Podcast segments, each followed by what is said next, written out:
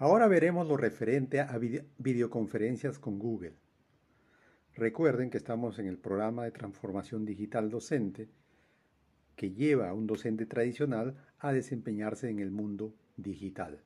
Estamos en el primer curso, EVA, Entorno Virtual de Aprendizaje, que nos permite dominar la plataforma. Una de las cosas que tenemos que dominar es llevar a cabo videoconferencias, donde los estudiantes y nosotros estamos juntos y ahí impartir nuestras clases. ¿Qué nos permite Google Meet?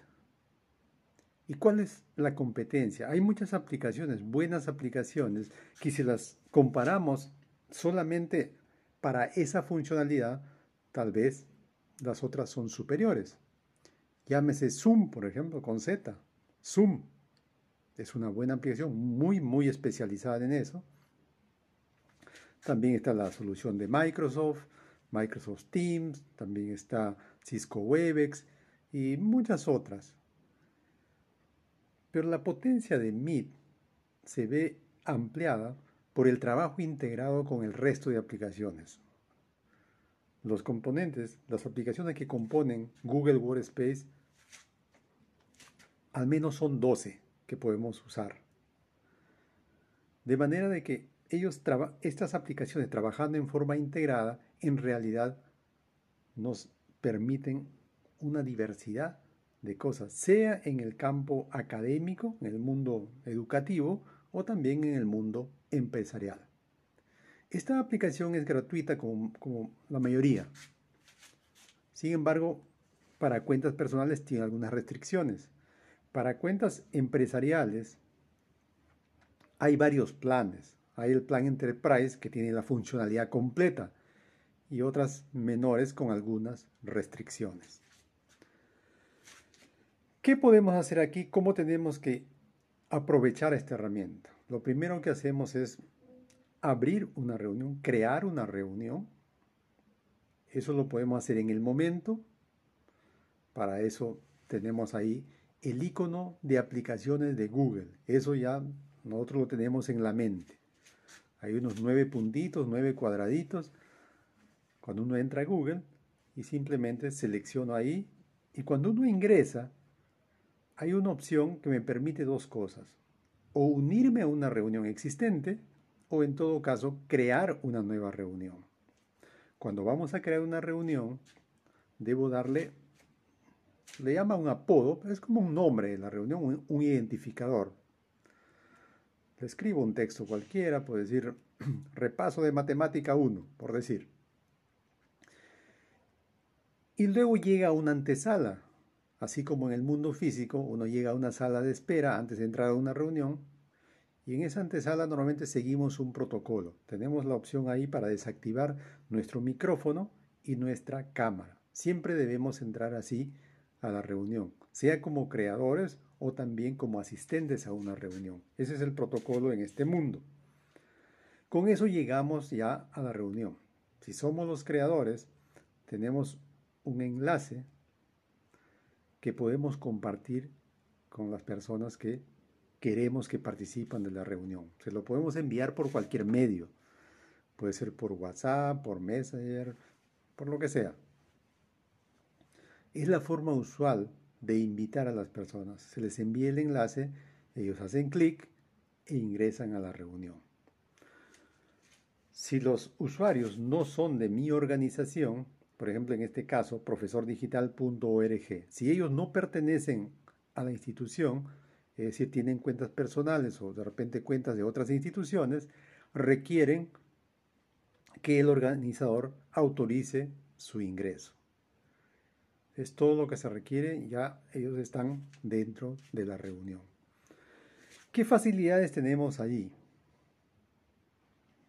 Realmente lo necesario para hacer nuestra reunión. Lo básico es, por ejemplo, que yo pueda abandonar. Todos los controles están en la parte baja. Hay un telefonito rojo, hago clic ahí, abandono. Si yo soy el creador y abandono la reunión, no quiere decir que se terminó. Las demás personas están ahí, yo puedo regresar. Luego también ahí tengo las opciones para apagar el micrófono, para apagar mi cámara. Esa es una un problema frecuente. Muchas personas por falta de experiencia o por descuido dejan el micrófono abierto o la cámara abierta. Principalmente el micrófono incomoda y también es un poco riesgoso porque puede toda la audiencia puede escuchar algo que usted no quiere que escuchen. Entonces tenga cuidado con su micrófono. El protocolo es que siempre ingreso a una reunión con el micrófono y la cámara apagada. La cámara también tenga cuidado.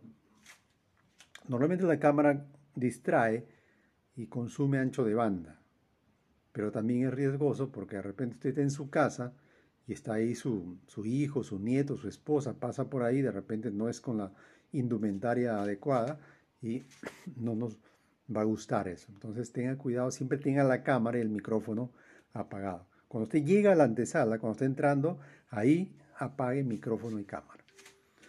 ¿Qué otros controles tenemos?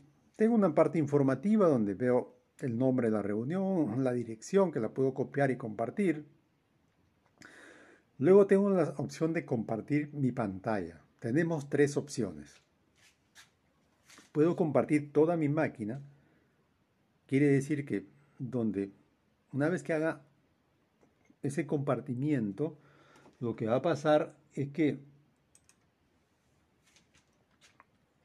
aplicación que yo abra, la audiencia lo va a visualizar. Entonces, es práctico, sí, porque si es lo que yo quiero, donde yo vaya, abro una aplicación, por decir PowerPoint, de ahí me voy a hoja de cálculo, me voy al navegador y quiero que todo vayan viendo, eso es la mejor opción.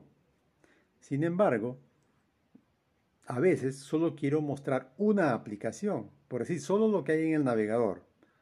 No importa cuántas pestañas hayan, yo puedo pasar de pestaña a pestaña, todo eso es una sola ventana.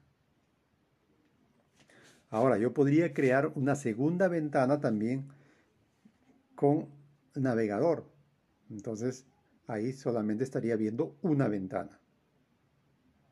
Y hay la tercera opción, que es mostrar, compartir pestaña. Es mucho más fino, mucho más granular. Esa opción fue creada principalmente para compartir audio y video. Tiene mejor calidad. Es decir, cuando usted quiera compartir un video o un audio, use esa opción compartir pestaña.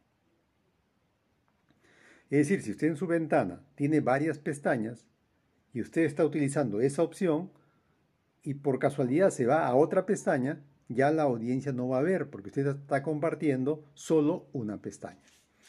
Muy bien, ¿qué otras cosas tenemos?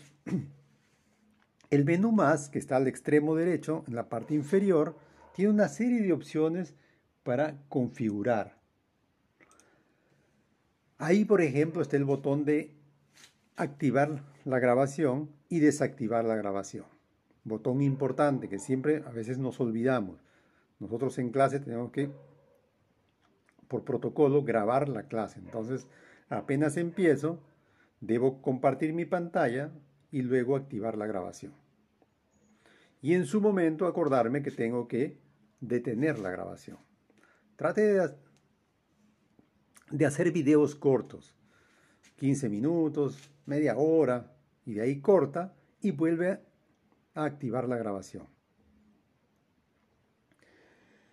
¿Qué más podemos hacer ahí? Tenemos para cambiar el diseño de nuestra pantalla, cómo queremos que se vea nuestra pantalla, toda la pantalla para lo que estamos presentando o que aparezca a un, a un lado los participantes.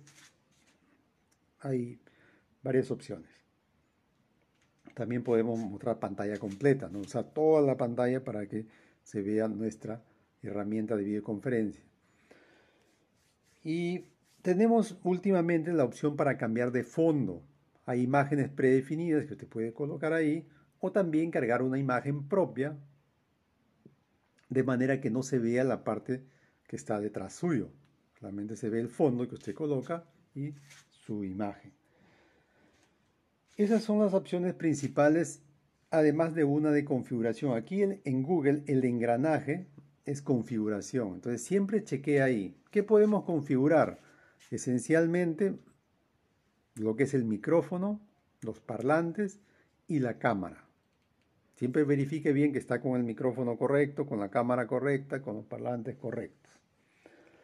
Luego tenemos ya en la parte alta donde se ven los participantes, la relación de participantes y ahí podemos realizar algunas acciones, como por ejemplo retirarlo de la sala si por ahí lo consideramos conveniente.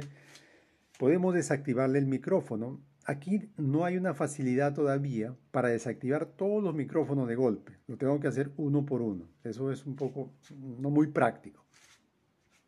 Pero usted siempre recuerde el protocolo al inicio todos con micrófono apagado, cámara apagada. Pero siempre por ahí no falta alguno que por descuido o por curiosidad prende su micrófono, su cámara y así. Si está incomodando mucho, usted lo puede retirar de la sala. Luego tenemos también una facilidad para crear equipos. O sea, tenemos una sala. El aforo puede ser 100, 250, dependiendo del plan en que se encuentre. Y dentro de esa sala podemos crear salas menores. Eso se denomina grupos. Entonces podemos hacer grupos de trabajo. Supongamos que usted tiene 40 estudiantes y ha hecho grupos, digamos, de 5 y tiene 8 grupos. Entonces en algún momento le puede decir, jóvenes, nos vamos a ir a trabajar por equipos. Aquí está el encargo, esta es la tarea, cada uno a su sala, cada equipo a su sala, y yo voy a estar pasando por ahí para cualquier consulta o feedback. También podemos hacer encuestas, manejar preguntas. Esas son las opciones que tenemos cuando estamos conduciendo una reunión. Bueno, obviamente también hay un chat con el cual podemos interactuar permanentemente. Dentro del protocolo está establecido que las preguntas usualmente, a pesar que hay una facilidad para preguntas que es relativamente nueva, usamos más el chat para ir, para ir escribiendo las preguntas. Ya depende del protocolo que usted establezca, tal vez autoriza que el estudiante pueda interrumpir con el micrófono y preguntar. O en todo caso, establece que todo eso es por el chat y ya luego usted va respondiendo cuando considere oportuno. ¿Qué pasa con los videos? Pasamos ya a los videos. Usted activó la grabación, Ojo, compartir pantalla, importante, porque si no solo va a aparecer usted hablando. Comparte su pantalla, entonces todo lo que usted va mostrando se va a ir grabando. Cuando usted detiene la grabación, va a tomar unos 10-15 minutos, dependiendo del tiempo que ha grabado, para que el video esté listo en formato MP4, que es un formato universal, y está en su drive. Si usted es el creador de la reunión, está en su Drive.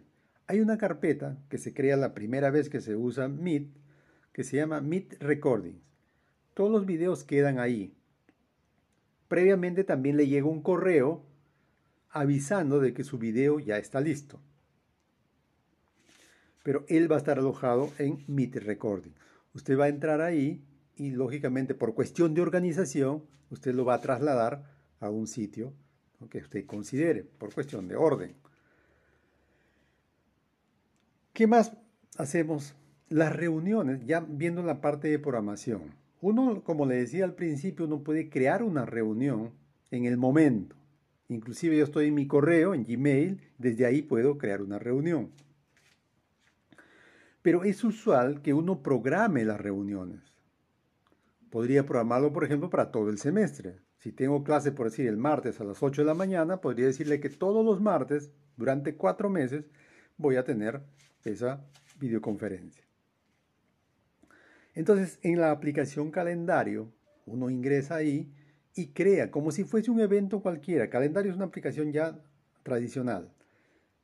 Creo la reunión y le digo que va a ser mediante videoconferencia. En ese momento me crea un enlace con el cual el cual puedo compartir para que ingresen. Es una buena práctica eso.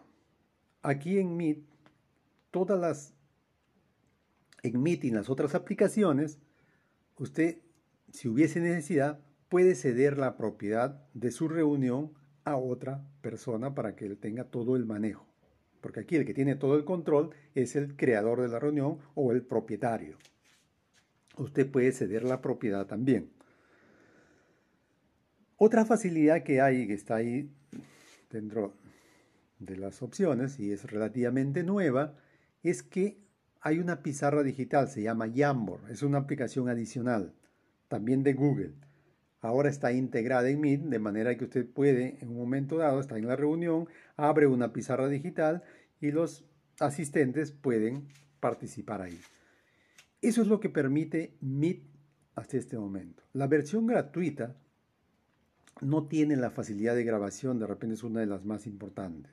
Pero claro, es un pero todo lo demás lo tiene, que es una gran cosa, es una aplicación que está ahí de uso libre para conversar con sus familiares o en todo caso también hacer sus clases, solo que no tiene la parte de grabación porque es gratuito. Todos los demás planes tienen esa facilidad de grabación. Muy bien, entonces en el siguiente podcast ya vamos a comenzar a hablar de clases virtuales, es decir, de Classroom.